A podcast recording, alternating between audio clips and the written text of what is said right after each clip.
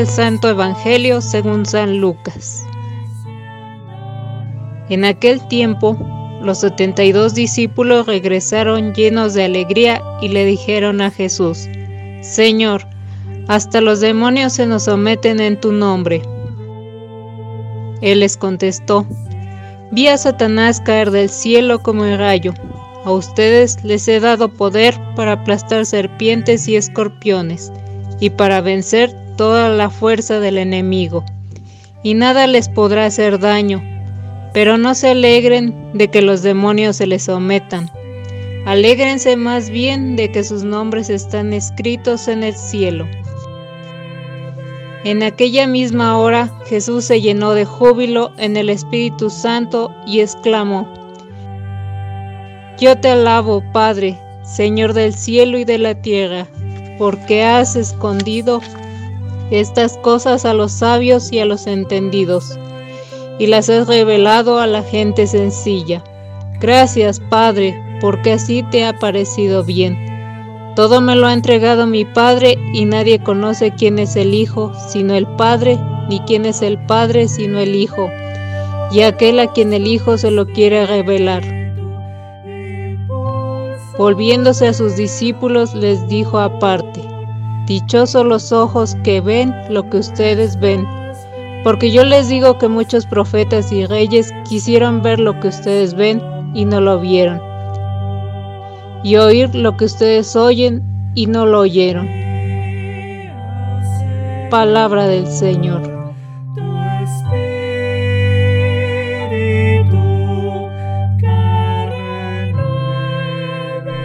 Sábado de la 26 semana del tiempo ordinario, 3 de octubre. Octubre, mes del Santo Rosario.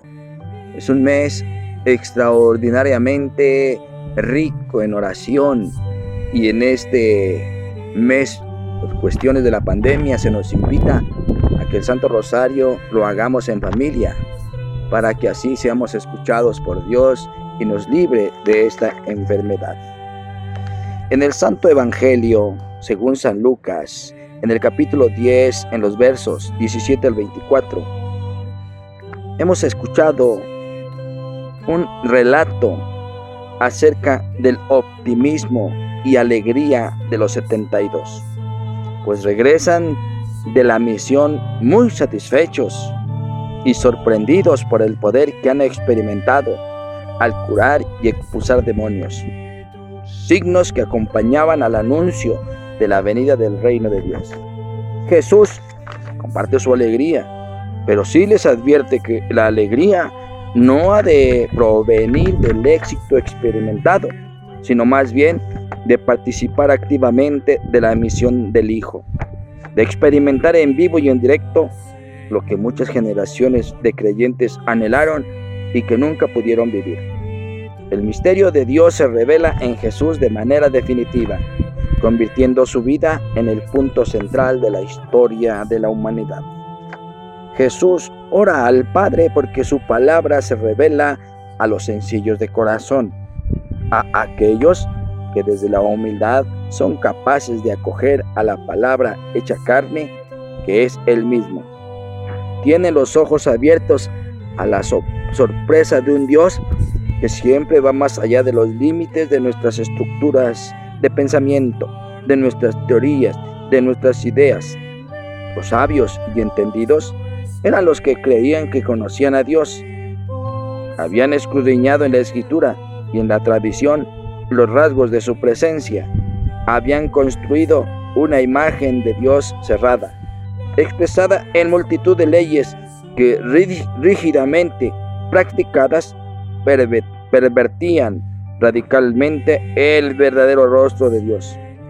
Jesús rompe radicalmente con esa imagen falsa de Dios y anuncia al Dios, Abba, el que ama primero, siempre abierto al perdón y a la misericordia, siempre sensible al dolor de los que sufren, siempre llamando desde el horizonte a vivir una vida desde la clave del amor hasta entregar la vida. Esta buena noticia ha llegado hasta nosotros hoy a través del testimonio de muchos que a través de la historia han abierto su corazón al a Jesucristo. Nosotros también somos dichosos porque tenemos la posibilidad de encontrarnos con Él si estamos abiertos a la sorpresa.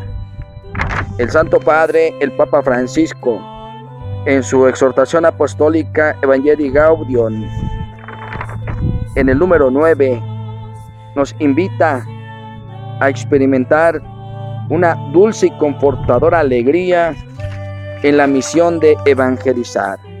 Nos dice, el bien siempre tiende a comunicarse. Todo, toda experiencia auténtica de verdad y de belleza busca por sí misma su expansión y cualquier, cualquier persona que viva una profunda liberación adquiere mayor sensibilidad ante las necesidades de los demás, comunicándolo. El bien se arraiga y se desarrolla. Por eso, quien quiera vivir con dignidad y plenitud, no tiene otro camino más que reconocer al otro y buscar su bien. No deberían asombrarnos entonces algunas expresiones de San Pablo. El amor de Cristo nos apremia. Ay de mí si no anunciara el Evangelio. La propuesta es vivir en un nivel superior, pero no con menor intensidad. La vida se acrecienta dándola y se debilita en el aislamiento y la comodidad.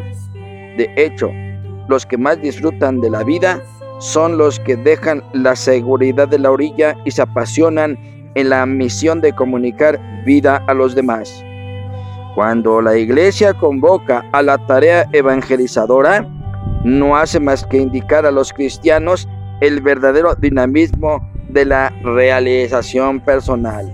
Aquí descubrimos otra ley profunda de la realidad, que la vida se alcanza y madura a medida que se la entrega para dar vida a los otros, que es en definitiva la misión. Por consiguiente, un evangelizador no debería tener permanentemente cara de funeral. Recobremos y acrecentemos el fervor, la dulce y confortadora alegría de evangelizar, incluso cuando hay que sembrar entre lágrimas. Y ojalá el mundo actual, que busca a veces con angustia, con esperanza, pueda así recibir la buena nueva, no a través de evangelizadores tristes y desalentados, impacientes y ansiosos, sino a través de ministros del Evangelio, cuya vida irradia el fervor de quienes han recibido ante todo en sí mismos la alegría de Cristo. Estas son las palabras que nos ha dado el Santo Padre en, este, en estos números 9 y 10 de su exhortación apostólica Evangelii Gaudium. Y también podemos aprender mucho de nuestra Madre Santísima en su sí. Sí, Señor, hágase en mí según tu palabra con la alegría de aquella que se declara esclava de Dios para ser madre del Hijo, esposa del Espíritu Santo y nuestra Salvadora. Así sea.